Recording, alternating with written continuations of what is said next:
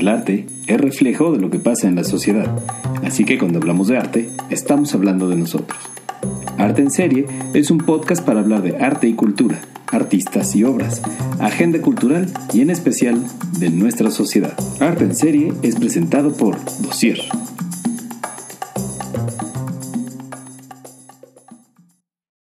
Hola, ¿qué tal? Yo soy Ginés Navarro y esto es Arte en Serie por Dossier. El día de hoy vamos a hablar de los usos de la cultura digital. Hoy no pudo estar con nosotros Manly, pero nos acompaña nuestro curador de cabecera, José Manuel Springler. ¿Cómo estás, José Manuel? Muy bien, muchas gracias, Ginés. Aquí encantado de estar nuevamente con ustedes, contigo y con nuestros escuchas. Estuve la semana pasada en Guadalajara. ah, sí, ¿cómo este, fue?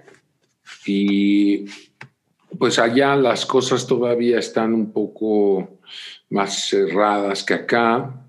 Eh, estuve hablando con algunos artistas de Guadalajara eh, y bueno, aparentemente para ser la, ciudad, ser la segunda ciudad más importante de México, Guadalajara está todavía muy, muy lejos de tener una un mercado de arte, un mercado de galerías y, faltan obviamente lugares para exponer.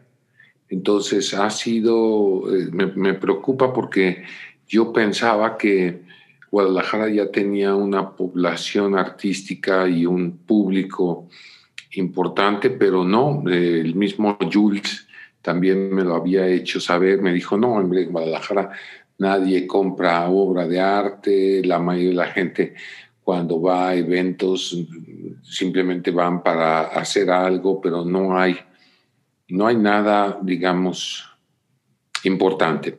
Y el año pasado, eh, la ciudad de Mérida eh, fue sede de una feria local de arte y también eh, las personas que estuvieron por allá me comentaban que Mérida, a pesar de que tiene eh, una población estudiantil de, arte, tampoco tiene un, un, una escena del arte vigorosa, ¿no? Con lo cual, entonces, el mapa artístico de México, pues queda bastante fracturado, digamos, ¿no? Ah, me parecería que en estas épocas o en estos años, eh, hubiera ya quizás otras capitales artísticas, pero como dicen, después de, del DF Puritito Cuautitlán, no hay mucho que ver. O sea que, que, Monterrey en todo caso está más avanzado en cuestión de arte que, que otros estados más al sur. Mm, bueno, la, ya Monterrey, habíamos, Tijuana. Ya habíamos visto en alguna ocasión, creo, un documento en el que se hablaba precisamente de la situación de la cultura en México y geográficamente la, cultura en México tiende a concentrarse en la parte centro-occidente del país, lo cual in, in, incluiría Jalisco, Guadalajara, como eh, lugares donde hay museos, hay actividad. Uh, pero a nivel de mercado del arte, sí, eh, el país entero acusa un déficit de, de galerías, de, de, lugares donde mostrar y donde vender obra de arte. Y solamente el centro, que sería que el Distrito Federal del Estado de México, um, quizás San Miguel de Allende, Querétaro, um, pero no hay mucho que ver, ¿no? Y esto me parece que puede ser un,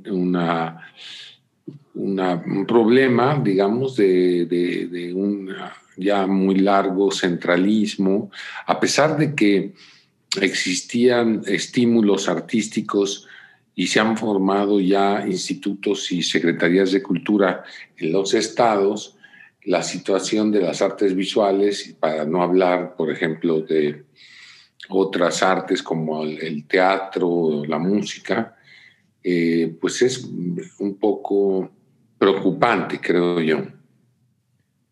Pues sí, sí, es todo un tema esto del centralismo del arte, porque justo es lo que se quejan todos de, de, de que en el en el centro, en la Ciudad de México, acaparamos todo el arte, pero tampoco se hace nada por, por fomentarlo en otros estados. Eh, Guanajuato un poco, tal vez San Miguel de Allende, este, Querétaro medio empiezan a hacer algo, pero sí siento que, que se queda aquí y algunas excepciones como Tijuana o Monterrey, pero, pero no, no, no, no, no, no, no, no salimos de eso. Claro.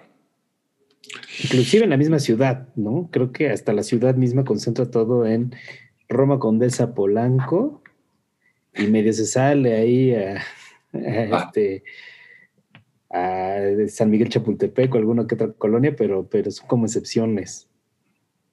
Claro, entonces yo había pensado que esas épocas de falta de oportunidades ya habían sido superadas, pero lo que me doy cuenta es que eh, sí, el tema de el financiamiento a la cultura ha creado nada más como un limo, una capa muy delgada y con, el, y con la pandemia y esto, pues muchas cosas desaparecen, se, olvidan, no sé, eh, sí es una, es, un, es una situación que convendría mm, atacar, abordar, para ver qué, qué se podría este, hacer.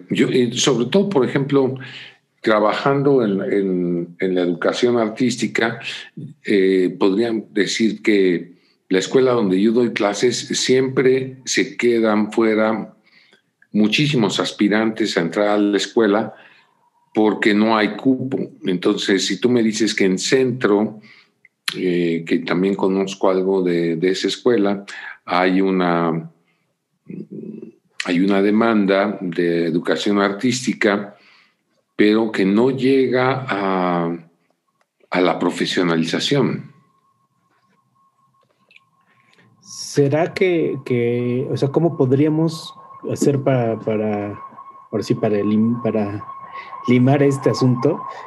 Este, sería que tenemos que crear circuitos, por ejemplo, como se hace con el cine, que se agarran ciertas muestras de cine y se, y se mandan este, a los estados, o cómo podríamos empezar a fomentarlo. Claro, yo creo que esa es una buena propuesta, Ginés. Yo creo que eh, el arte también tiene que ir generando un, tipo de público, pero el problema de las artes visuales es también, y yo lo he, yo lo he vivido porque he llevado exposiciones a, diferentes capitales del país, es encontrar los medios para mm, pagar los costos de traslado, seguros, eh, y sobre todo encontrar los lugares donde eh, se pueda presentar de manera digna y profesional la obra de arte. El año pasado yo llevé una exposición, por ejemplo, a Torreón, al Museo Arocena, y me invitaron para que diera la plática del día de la inauguración.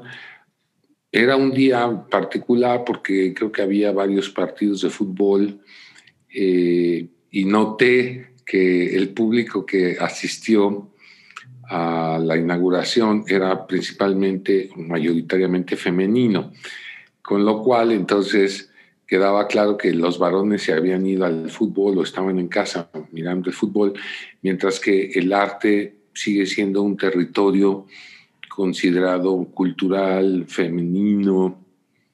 Entonces, tiene que ver también mucho la educación, ¿no? la educación que recibimos y cómo vemos, nos, cómo se ve las artes, un patrimonio de un género. Entonces, antes que hacer circuitos y llevarles el arte, habría que empezar a formar públicos, ¿no? Tal vez llevando clases magistrales, talleres, este, artistas que hablen de, sus propias obras, antes que llevar las obras. Bueno, eh, en el caso, en el caso, por ejemplo, de los alumnos, mira que mis alumnos, por ejemplo, reciben alrededor de cuatro clases de teoría e historia en, ah, en la escuela, cuatro clases a la semana. Hemos notado que entre más clases de tipo teórico llevan, su desempeño es aún menor. Como que eh, esta idea de que el arte tiene que discutirse o que tiene que estar informado o que debe haber algo de teoría involucrado, no nada más el, el puro gozo de, por crear, es algo que tampoco resulta muy atractivo para los, los jóvenes, ¿no? Eh, y esto eh, es algo que venimos cargando desde hace décadas.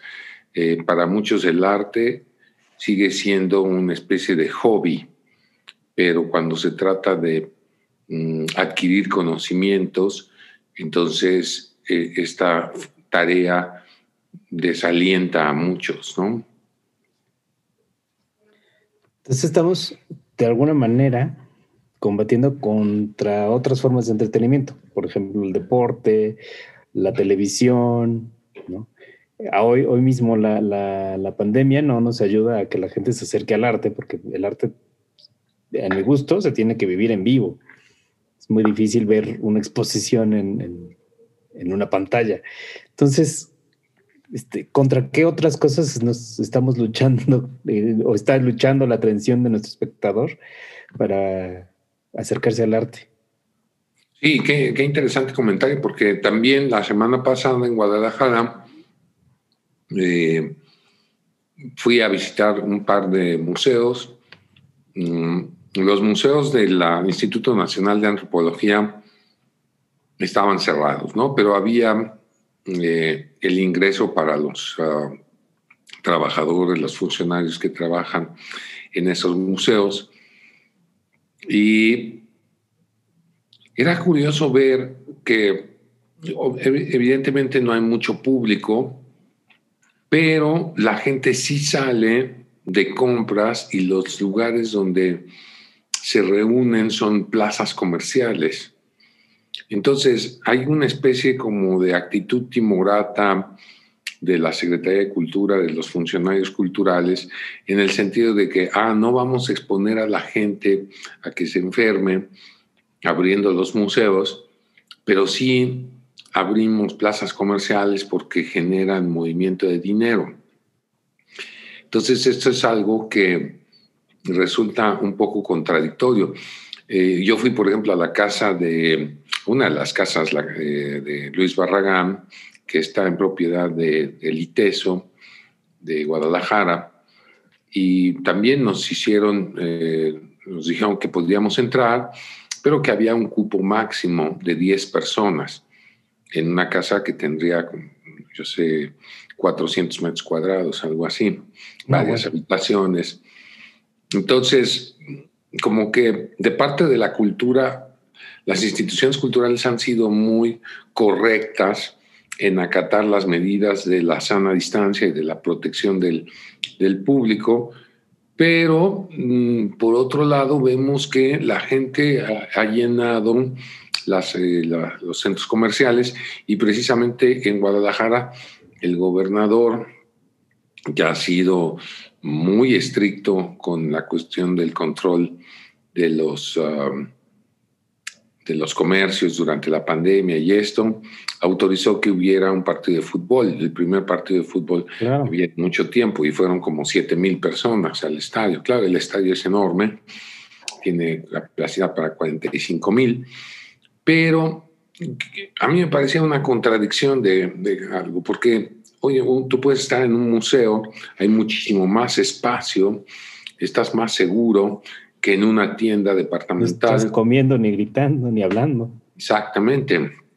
Entonces, ¿por qué la cultura o por qué los recintos culturales, es mayor precisión, mm, han sido objeto de tales este, restricciones, mientras que la gente, aún aquellos que pudieran decir queremos eh, socializar, etcétera, se han visto limitados a restaurantes y bares, claro, este, tiendas, y, la cultura se quedó atrás, ¿no? ¿Será que los, los gobiernos no han descubierto o no quieren descubrir el valor mercantil en el arte? porque otros países evidentemente lo explotan, ¿no? Nueva York es uno de sus capitales es el, arte. Entonces, ¿por qué o no lo han descubierto o no quieren descubrir el valor en la cultura, no nada más en, el arte, sino en la cultura en general? Todo, todo lo, que se podría ingresar económicamente a través de exposiciones, conciertos, este, obras de teatro, y siento que el gobierno lo, lo, desprecia como diciendo, no, eso no nos da dinero. ¿Será? Claro, sigue siendo, sigue siendo una paradoja, Inés, porque eh, en los primeros meses del, confinamiento, cuando el confinamiento era muy estricto y todo estaba cerrado, eh, fue la, la proyección a través de las redes digitales de eventos culturales, de ópera, de cine, de lo que tú quieras, la televisión, lo que mantuvo a la gente ocupados en casa, ¿no? Entonces me hubiera, yo hubiera concluido que, que sí, que hay una demanda de cultura mm, muy fuerte y de educación también a través de las pantallas y que esto hubiera demostrado que cuando la gente tiene tiempo, sí le interesa, le interesa exponerse a contenidos culturales. Entonces, no sé por qué el mensaje no se captó de esa manera para decir, ah, ok, podemos tener exposiciones eh, de arte, podemos obtener mm, recursos eh, a través de la producción más elaborada de exposiciones que puedan verse en línea, o algo así. Algo así. Pero creo que eh, el INBA, el Instituto Nacional de Bellas Artes, cerró también todos los museos, establecieron ese programa de contigo en la distancia, pero fue como también muy limitado. De hecho, ahora mismo está mm, la Feria Internacional del Libro de Guadalajara, que, se inauguró en el, el fin de semana pasado y todas las, mesas de debate, de presentación de libros se hacen a través de plataformas digitales. Mm, ¿Será entonces, yo te devuelvo otra pregunta, ¿será entonces que estamos cayendo en la digitalización de la cultura? O sea, la gente ya prefiere ver la cultura a través de una pantalla que ir a un recinto. Claro, desde la, desde la publicidad y la mercadotecnia, que es donde me ha tocado vivirlo en primera línea, sí hubo el fenómeno eh, de que las marcas tuvieron que acelerar su digitalización. Muchas que medio empezaban a manejarse en redes, que empezaban a, a hacer contenidos digitales, de pronto se vieron en la necesidad de acelerar esto y meterse de lleno en las redes sociales y meterse en lleno en contenidos digitales. Y creo que un poco le pasó, les, le pasó también a la cultura, eh, ver conciertos, ver obras de teatro y sobre todo que nos facilitó, por ejemplo, ver una obra de la, la Royal Shakespeare Academy, ¿no? De la, del, en Inglaterra al mismo tiempo, ¿no? O ahorita que está haciendo el Miami Basel, que lo, que lo podemos ver todo en línea, nos acercó de alguna manera, aunque la experiencia sea muy diferente. Entonces, yo creo que sí, este, el, el arte y la cultura apunta hacia una digitalización en sí, que en general el mundo, pero no podemos dejar aparte la, experiencia en vivo. Al menos en mi gusto, creo que no podemos dejar la, experiencia de, ir al cine en vivo, este, disfrutar un concierto de música en vivo y alimentarte de los aplausos o, de la, o del, del fracaso que esté siendo el concierto. ¿no? Eh, creo que sí es muy importante la parte digital, sobre todo porque nos está ayudando a comunicarnos y acercarnos a cosas que no sabíamos o que no estábamos, o que era muy difícil acercarnos, este, pero, pero no, no podemos dejar a un lado, sobre todo en el arte y la cultura, no podemos dejar a un lado este, la experiencia en vivo, ¿no? Acercarnos a una escultura de, este, y verla en todas sus dimensiones. Este, a veces inclusive entrar a una galería y percibir el olor de que, de que este, por ejemplo, el olor fresco o este, hasta el sonido cuando es que, hacemos al caminar y recorrer el espacio, es muy, muy diferente hacerlo virtualmente. Y, y, le, pero también nos ayuda a lo digital acercarnos a los artistas, acercarnos a los creadores, acercarnos a quienes están alrededor del arte y poder preguntarles directamente, oye, ¿cómo sucedió esto? O que nos hablen directamente de su experiencia. Entonces creo que tiene que haber un balance entre las dos cosas y conforme vaya cediendo la, la pandemia, si cede algún día, este, podremos encontrar este, esa, esa relación de, ah, ¿quieres ver tu, tu, tu obra en vivo? Este, pues además se alimenta de algo que está en la red, ¿no? O sea, estos multicanales o esta experiencia en, muchos canales que la enriquecen, creo que va a ser el balance al que tenemos que, apostar, o que yo creo que, vamos a, que va a suceder en el futuro. Que a mí yo desearía, me encantaría que sucediera. Claro. Bueno, por ejemplo, eh, yo que estoy eh, muy metido en la cuestión de los museos, sí eh, concuerdo contigo en que la experiencia de eh, caminar y observar, este, observar a otras personas, participar de un ritual en un espacio, es algo mm, que contribuye a poner más alerta los sentidos, ¿no? Cuando estamos observando las cosas en una pantalla, eh, es mucho más difícil conservar la atención y sobre todo en un lugar donde hay otros distractores. Entonces, ah, mi, mi, temor en este sentido sería que estamos asistiendo a un cambio de paradigma muy fuerte en el cual a partir de ahora un alto porcentaje de, los, ah, de las artes en conjunto se va a transmitir a través de las redes de comunicación y muy poco quedará dentro de los recintos y dentro de los ámbitos de producción.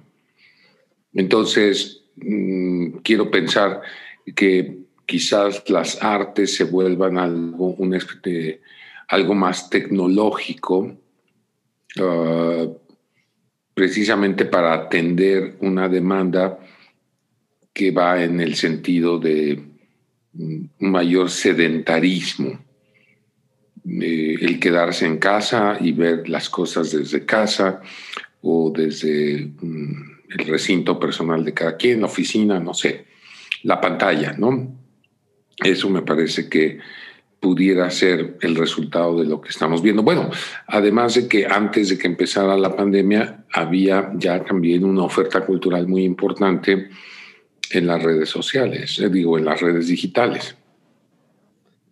De hecho, este, bueno, eso me, recordó una cosa que vi, viví hace unos meses, justo empezaba la pandemia, entonces había un foro que discutían guionistas de cine y estaban muy preocupados y todos coincidían en que ahora iba a ser muy difícil hacer cine, ¿no?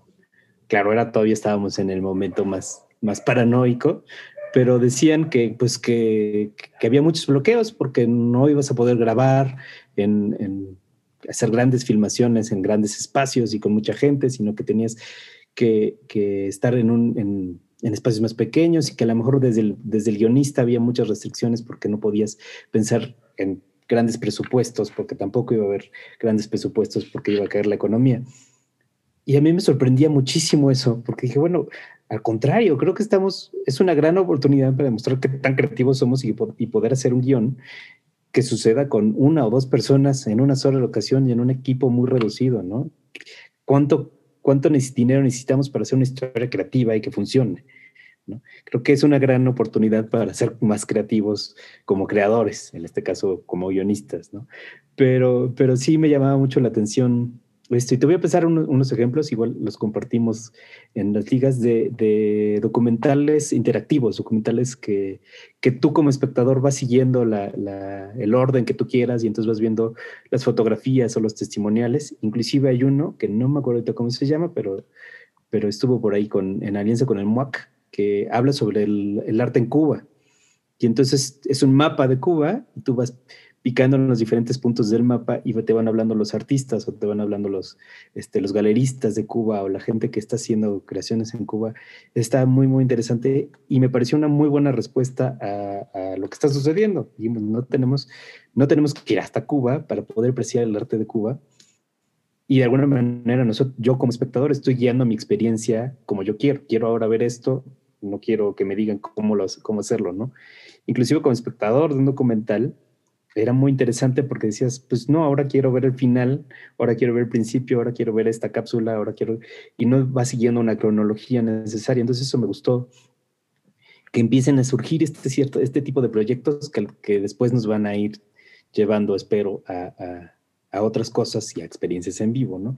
Esta plática que te decía de la Universidad Centro, que hablaba de los espacios independientes, supongo que, que estaba planeada o en algún momento la pensaron para que fuera en vivo, pero estuvo muy interesante porque entonces trajeron a gente de Francia y trajeron a gente de Tijuana y trajeron a gente de Monterrey y todos pudieron confluir en un espacio sin necesidad de moverse y entonces enriqueció muchísimo la plática.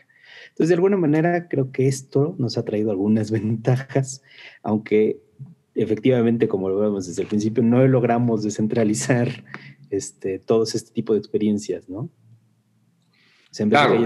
bueno, hay que, yo, estaba escuchando, estaba pensando también que se podría ver lo que está pasando como no como un problema, sino como una ventaja, ¿no?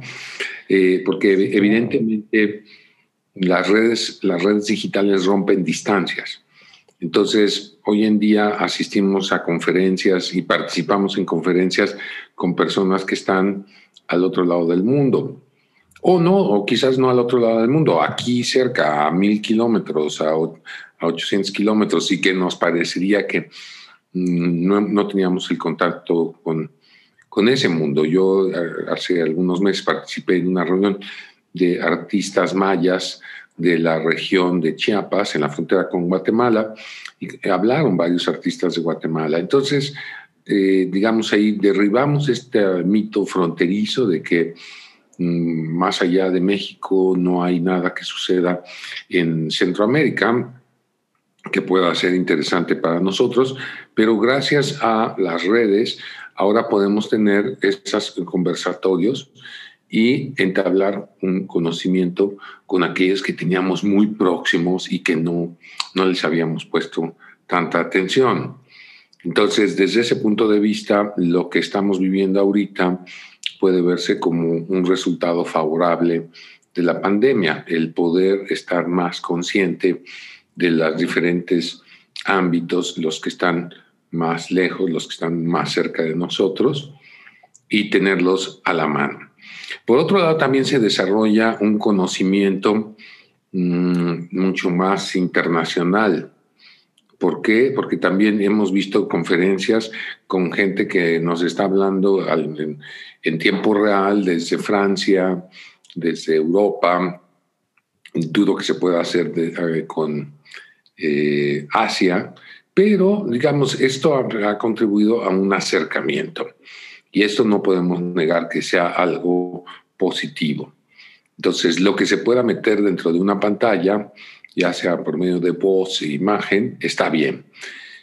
Se va a perder quizás lo que no se pueda meter tanto en una pantalla, eh, como las experiencias de olfativas, las experiencias de escala, mm, algo así, pero se está ganando en, en, muchos otros aspectos.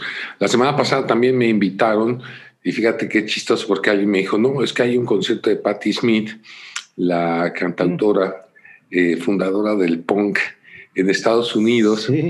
Y yo pensé que el concierto ingenuamente era aquí en México. No, no, no. Era el concierto a través de una red digital, etcétera, y pagabas 10 dólares.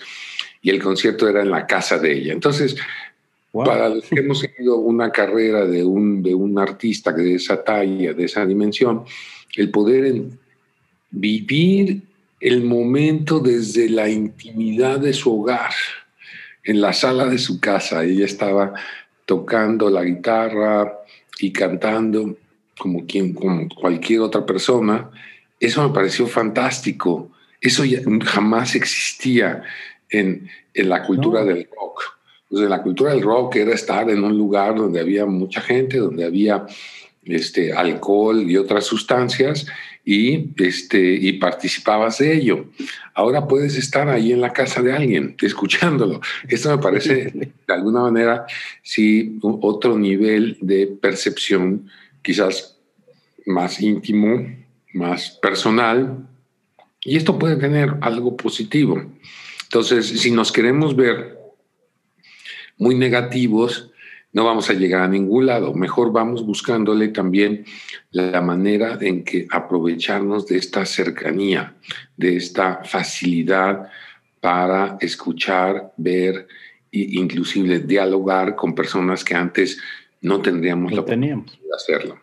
Mira, justamente ventajas de estar a, la distancia y no, y estar en el mundo digital. Ya encontré el documental este que te decía, se llama La Otra Isla, está en laotraisla.net y está, te digo, muy interesante porque habla sobre formación, contexto, mercado, obra y especialmente sobre censura, que es un tema importante en Cuba. Y bueno, con lo que decías de Patti Smith me recordó, hablando de prácticas artísticas, un, disco que salió hace no muchos, hace un mes más o menos, eh, de Fred Hirsch. Fred Hirsch es un pianista neoyorquino este, de jazz, VIH eh, positivo, este, un, personaje súper interesante. Y entonces, ante la imposibilidad de poder acudir a un estudio para grabar o estar con su trío y poder grabar con su trío, decidió grabar un disco súper este, bonito, muy, muy buen disco que se llama Songs from Home y este, él tocando desde su casa, desde la casa donde se fue a pasar su, su, cuarentena, este, él con su piano, y es un disco en eh, verdad hermoso, ¿no? Y esta serie de productos no los hubiéramos podido ver si no fuera por, por lo que nos obligaron las circunstancias, ¿no? O otros artistas, pienso en los artistas plásticos que tuvieron que, este, pues que tuvieron que verse en la necesidad de estar encerrados y entonces están produciendo cosas un poco desde su sentir de lo que es esta pandemia, pero al mismo tiempo, pues con todo el tiempo del mundo de poder estar este, trabajando y poder hacer cosas. Eso. Claro, hay, hay varios factores que podríamos calificar como positivos. Y mencionaste hace un momento uno que a mí me preocupa bastante, que es el factor ah, de la censura, ¿no? Eh, creo que si algo han abierto las redes digitales es precisamente la posibilidad de que cualquier persona suba contenidos de muchas índoles, mm, críticos, algunos de ellos, otros quizás rayando en el libertinaje, pero digamos se ha abierto un mercado de opciones y de opiniones y muchas plataformas de, difusión, el podcast, por supuesto, una de ellas, eh, de enorme, enorme repercusión. Y esto de alguna manera ha marcado un límite con, con los medios tradicionales o los que llamamos ah, medios de comunicación masiva. Entonces, el hecho de que ahora puedan formarse pequeñas o grandes comunidades con intereses particulares abre otras posibilidades que antes no existían porque dependíamos de la eh, intermediación de un canal, del poder contar con un canal. Hoy todos tenemos un canal. Yo podría organizar una exposición aquí en mi casa y invitarte a ti y a unos amigos más a ver una selección de obras que yo hice en mi casa. entonces, desde ese punto de vista, abre un potencial que no existía antes. Entonces, a lo mejor esta digitalización y esta época de redes sociales nos va a ayudar a, descentralizar la producción de entrada y la, exhibición del arte. Yo creo que sí, yo creo que definitivamente eh, podríamos acercarnos a algo que ya existía también en los años, desde los años 90, que se llamaba el do it yourself, yourself. ¿no? Eh, y que así se crearon, así eh, las generaciones eh, no muy pretéritas, como la que yo pertenezco, que organizabas una galería en algún lugar perdido de la ciudad, en la geografía de la urbe, y tratabas de dar a conocer un producto o varios productos a un público muy limitado, pero a, la gente nos gustaba eso. Nos gustaba la idea de que accedías a un mundo contracultural, subterráneo, marginal, alternativo, y lo que queríamos era eso, no era ir al Museo de Arte Moderno o a la gran exposición traída de Europa, sino ir a ese pequeño espacio donde se estaban calentando las cosas. Entonces, quizás ahora lo tendríamos a la mano a través de esta digitalización de la cultura. Algo se, se pierde, sí, pero algo también se va ganando, ¿no? Esta, esta apertura. Y, por otro lado, algo que se ha comentado, lo escucho a veces yo escucho mucho Radio UNAM de la Universidad Nacional Autónoma de México y tienen ahora una un eh, anuncio de clarificación que dice, debido a la pandemia, nuestros locutores están trabajando desde casa, las entrevistas se hacen de manera digital, entonces pedimos al público su comprensión por todos los errores tecnológicos, técnicos que hay.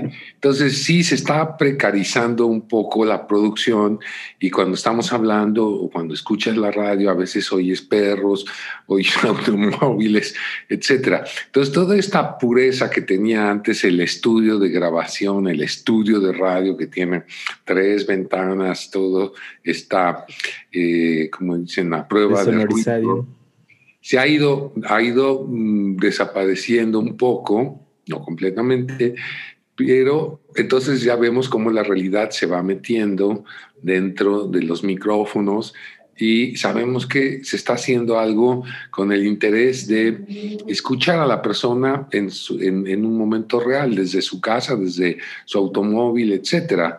Y esto también me llama la atención porque quiere decir que es posible hacer cosas interesantes, es posible mantener la curiosidad de la gente a través del contenido. La forma quizás ya no sea lo más importante. Claro que podríamos musicalizar algo, que podríamos este, posproducir algo, sí, pero de entrada, eh, esta espontaneidad es algo que habría que valorar también como positivo. Claro, que, además está diciéndonos que todos podemos hacerlo que solo es cuestión de querer hacerlo y ponernos a hacerlo. Todos tenemos, quien tenga una computadora, pues ya tiene acceso a hacerlo. Y te quería preguntar, eh, ¿tú crees que estas prácticas, cuando eventualmente la pandemia ceda, ojalá sea pronto, este, ¿tú crees que estas prácticas se van a mantener? ¿Vamos a seguir viviendo en estos dos mundos, el virtual y el real? ¿Te gustaría que fuera? Bueno, empezamos, empezamos hablando hace unos minutos sobre la ausencia de, una la ausencia de una presencia, parece como un oxímoron, este, porque no vemos eh, las cosas sucediendo en la realidad. Y llegamos al punto donde decimos, bueno, todo ahora, muchas cosas suceden ahora dentro de los circuitos de las redes. Entonces, yo lo que creo es que para esos puntos ciegos o para esos puntos desconocidos donde no había mm, los elementos para hacerlos florecer, vamos a decir, que no hubiera una cultura artística en una ciudad importante, que no hubiera una cultura musical, teatral en una región, etcétera. Mm, la presentación a través de esquemas ah, digitales podría ser ciertamente una alternativa. El problema creo que estriba en cómo se monetarizan estas cosas. Porque a final de cuentas, vamos a decir, hay algo que no vamos a poder sustituir con las redes sociales, que sería el talento. Eh, la, capacidad expresiva, la capacidad de imaginación, de creatividad. ¿no? Podríamos decir, las redes están ahí, son un canal, pero siempre vas a tener gente que sea más talentosa para utilizar ese canal. Y entonces, volveríamos al principio ahí, la pregunta sería, ¿Y de dónde sacábamos el talento? Porque si nos estamos quejando de los canales, bien, entonces mm, ya tenemos a nuestra disposición muchísimos canales de transmisión, pero quizás el problema es mm, anterior, es decir, qué tipo de contenidos necesitamos. Y esto me parece fundamental. En otro, en otro aspecto, creo que la contracultura, que es esta parte de, de nuestro entorno que resulta más crítica y que, que es necesaria para poder mm, cuestionar a la cultura, porque no todo lo que llamamos cultura con C mayúscula es algo que nos enriquece, muchas veces es algo que nos adormece. La cultura de masas, la cultura este, popular, pueden ser manipuladoras, pueden manipular el conocimiento, la verdad, ya lo hemos visto también. Entonces, ¿dónde van a estar la autenticidad y la creatividad? Eso seguirá siendo, yo creo que, uno de los limitantes o uno de los problemas que debemos encarar desde la educación. Claro. creo que el principal, o sea, todo nos lleva al principal, a la educación. O sea, a formar públicos, a formar artistas que tengan ese talento y esa calidad que, se necesita. Porque sin, sin, públicos no podemos tener todos los canales y podemos tener todo el talento, pero sin públicos que lo vean, no nos, no nos, no nos sirve.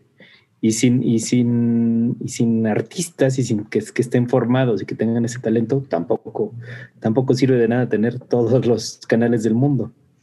Entonces se vuelve todo un círculo vicioso, ¿no? No tenemos exposición porque no tenemos este, artistas o porque no tenemos talentos y porque no hay un público que los vea. Entonces tenemos que ir atacando, me parece, varios frentes.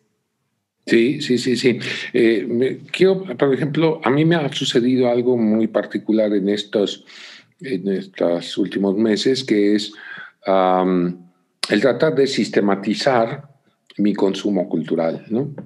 Entonces digo, bueno, ok, mm, anteriormente yo era de las personas que compraba uno o dos veces el periódico en la semana porque me gustaba el periódico como un menú, como quien pide un menú en un restaurante, ¿no? Entonces, a ver. analogía. Y, a ciertas horas del día, quizás el sábado en la mañana, el domingo en la mañana, era interesante manipular este conglomerado de páginas y ver, de acuerdo a la selección del periódico, qué te estaban proponiendo, reflexionar, etcétera. Había nombres, opinadores que ya vas buscando, ¿no? Claro. Pero cuando todo está disponible, cuando todo está abierto, cuando puedes pasarte todo el día frente a una pantalla seleccionando lo que tú quieres ver, lo que tú quieres consumir, entonces llega esa problemática. ¿Cómo estructuro esa dieta para no volverse mm, un glotón, para no este, llenarse de contenido chatarra? O quizás la chatarra no es contenido, y cómo sistematizarlo. Y aquí hablaría yo, este, Ginés, de algo que, de lo que también se ha mencionado, que es eh, la necesidad de hacer, de formar curadores de contenido. Eso. Eh, y esto me parece fundamental en esta cultura donde cada vez más se va a diversificar el abanico de posibilidades. Entonces necesitas gente que te diga cuáles son las series de televisión que tienes que ver, cuáles son los canales donde se transmiten obras de teatro o de ópera que debes de ver y que están ahí a tu disposición. A lo mejor algunos se pagan, otros son gratuitos. Y entonces va a surgir, tiene que surgir esa figura quizás con más fuerza que es la de un curador o de eh, una curaduría que nos permita mm, evitar el dispendio de nuestras horas de ocio en la búsqueda eh, muchas veces larga y, y, difícil de contenidos, ¿no? Sí, no, pues cuántas veces pasamos más tiempo buscando que ver que el que pasamos viendo algo. Claro, y una vez que ya lo sintonizas, a mí me da, me da pavor esta cuestión de que tienes cinco películas que podrías ver y que, mm, digamos, empiezas a ver una y dices, ay, no, es que esta se está poniendo un poco aburrida, ¿no? O esto ya es un tema. Entonces están las otras cuatro opciones. Entonces sí va a crear como una especie de bulimia del consumo Y a la mera hora también el hecho cultural, el producto cultural, también va a perder su valor. Entonces, sí, no debiéramos de perder esa perspectiva de que si vamos a entrar en una nueva época donde hay el paradigma cultural se va a dividir entre eventos presenciales, eventos digitales, de todas maneras siempre vamos a requerir uno de un talento, eh, de la formación de talentos, que significa también educación, de la formación de públicos, que sería una programación adecuada de acuerdo a los intereses de esos públicos y finalmente también de alguien que nos permita conocer, este, darnos un plano, un, mapa de cuáles son las opciones que hay. Claro, sí, porque, bueno, justo yo lo veía con, un crítico que hacía una reflexión, un crítico de cine que hacía una reflexión de que cómo cambiaron sus rutinas y que ahora que, que, que estaba acostumbrado a esta época del año ir al Festival de Toronto, este, pues ahora se lo mandaron en línea, ¿no? Entonces decía, bueno, es que ahora tengo la oportunidad de ver la película en mi casa, si quiero veo dos o nada más veo una, si quiero le regreso y entonces ya aprecio más la película y entiendo más que si veo siete películas en un solo día y corre de una sala a otra y ya la veo la última película y ya estoy súper cansado, ¿no? Entonces, también como creador, bueno, como gente que va a curar contenidos o va a criticar contenidos o al final va a ser quien nos dé recomendaciones, se vuelve una experiencia completamente diferente porque dices, bueno, ahora ya, este, ya te puedo dar una, una, mejor reseña de la película porque la vi desde la comodidad de mi casa, este, comiéndome lo que yo quería y sin tener que platicar con nadie más, ¿no? Claro. este, sí, creo que, que, empezar por ahí, o sea, más bien, ahora sí que empezar por el final de la cadena, que sería eh, quien va a recomendar y quien va a curar los contenidos, empezar por ahí y luego ya irnos hacia los creadores y los distribuidores y los exhibidores de estos contenidos, este, pues podría ser una, una solución para, para, pues para consumir más inteligentemente, ¿no? Como dices, no, no caer en el darle bocaditos a todo el producto, a todos los productos y al final llenarnos de nada. Ahora sí que haciendo esta este, metáfora con la comida, pero está, está también súper interesante que, que, dices, bueno, pues alguien me dijo que viera estas películas o que viera esta exposición, este, o que escuchara esta plática con este artista. Este, empezar por ahí estaría muy bien porque nos ayuda a también a decir, ah, bueno, pues lo dijo alguien que ya lo vio o que ya lo conoce o que sabe y nos ayuda un poco también a, a, volvernos selectivos con lo que vamos a consumir y no, y no en esta época que estamos tan ansiosos por consumir todo, este, nos comamos cualquier cosa que llegue, ¿no? Sobre todo en el arte que, que, tiene una producción tan vasta.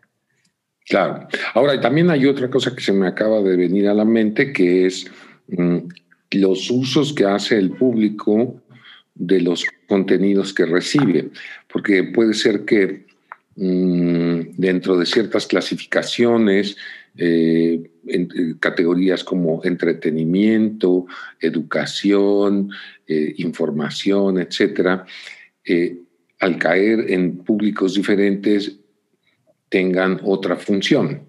Me explico con un ejemplo. a partir de que se instrumentó este programa también de educación a través de la televisión, que hizo el gobierno federal de México para llevar la educación a los hogares de los niños y de los, eh, de los adolescentes, eh, se ha detectado que también algunos adultos eh, empezaron a sentir la necesidad de actualizar sus conocimientos o de acceder a esos conocimientos que también eran ajenos para ellos, ¿no?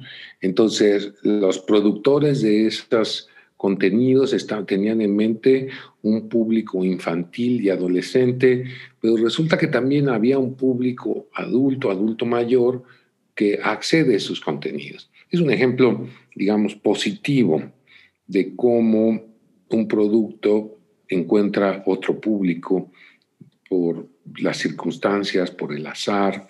Eh, entonces, quiero pensar que también los públicos van a adaptar los contenidos a su propia mm, forma de vida.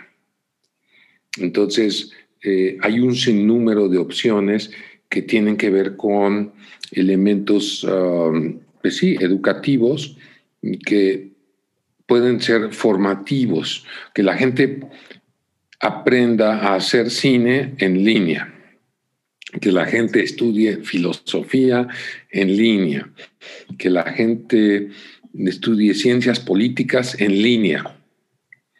Y esto podría generar especialidades que no existían antes. Porque también es un hecho que a los niveles universitarios estamos impartiendo clases en línea. Entonces el conocimiento, yo he pensado varias veces en grabar la clase y la, la misma clase presentarla en diferentes grupos. Entonces ya sería ir, en lugar de hacer un libro, puedes ir haciendo toda una biblioteca de cursos. De cursos, claro. Y esto de alguna manera facilitaría en mucho la distribución del conocimiento y de la educación, si ese fuera el caso. Y por el otro lado, no deja de preocupar, y esto también se ha visto a partir de la pandemia, el hecho de que las personas que no tienen acceso a, una, a un dispositivo digital, una computadora, una eh, tablet, mm, están precisamente fuera de ese esquema. Y entonces también vamos a ver una ampliación de la brecha eh, que existe entre quienes podemos acceder a un medio digital y quienes nunca han podido acceder a ningún medio digital y tienen que conformarse con la televisión abierta, la radio abierta, etcétera. Y creo que ahí entonces deberíamos de exigir nuevamente, como se ha hecho a lo largo de la historia que la televisión y los medios, ah, eh, los medios electrónicos abiertos mejoraran sus contenidos porque hay una población que no va a poder tener acceso a los contenidos que tú, yo y otros como nosotros sí tenemos. Claro.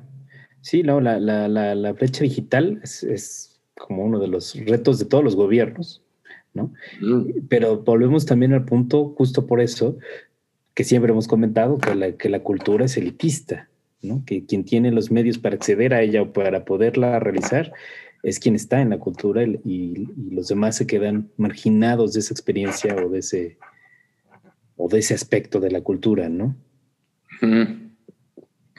Y yo iría también un poco más lejos, no es que la, cultura sea elitista, es que también estamos hablando como de diferentes... Mm, culturas. Entonces, lo que nos interesa a ti y a mí eh, no necesariamente es algo que se pueda mm, compartir en los medios de la televisión abierta porque puede ser demasiado especializado. O no tan popular, los digamos. No justificarían los números, el rating, no justificaría hablar media hora sobre estos temas o sobre cine o sobre artes visuales. Entonces, mm, creo que existen mm, diferentes tipos de cultura, algunos de ellos efectivamente mm, positivos en cuanto elevan el nivel de las personas y otros negativos en cuanto transmiten contenido chatarra. Y se llaman cultura también.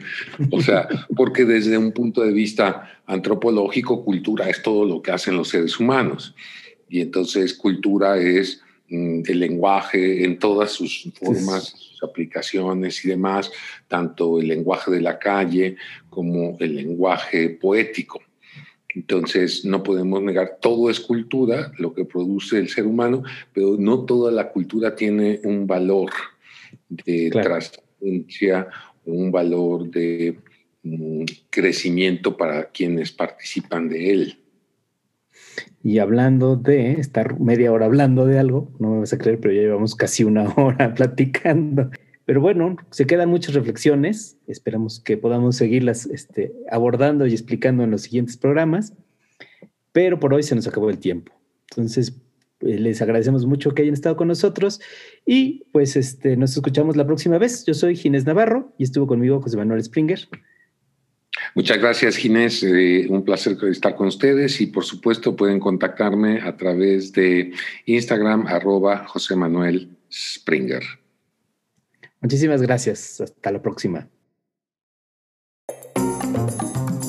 Arte en Serie es parte de Dossier y puedes encontrarnos en dossierart.com, en Spotify, en Apple, en Google o en tu plataforma favorita para escuchar podcast.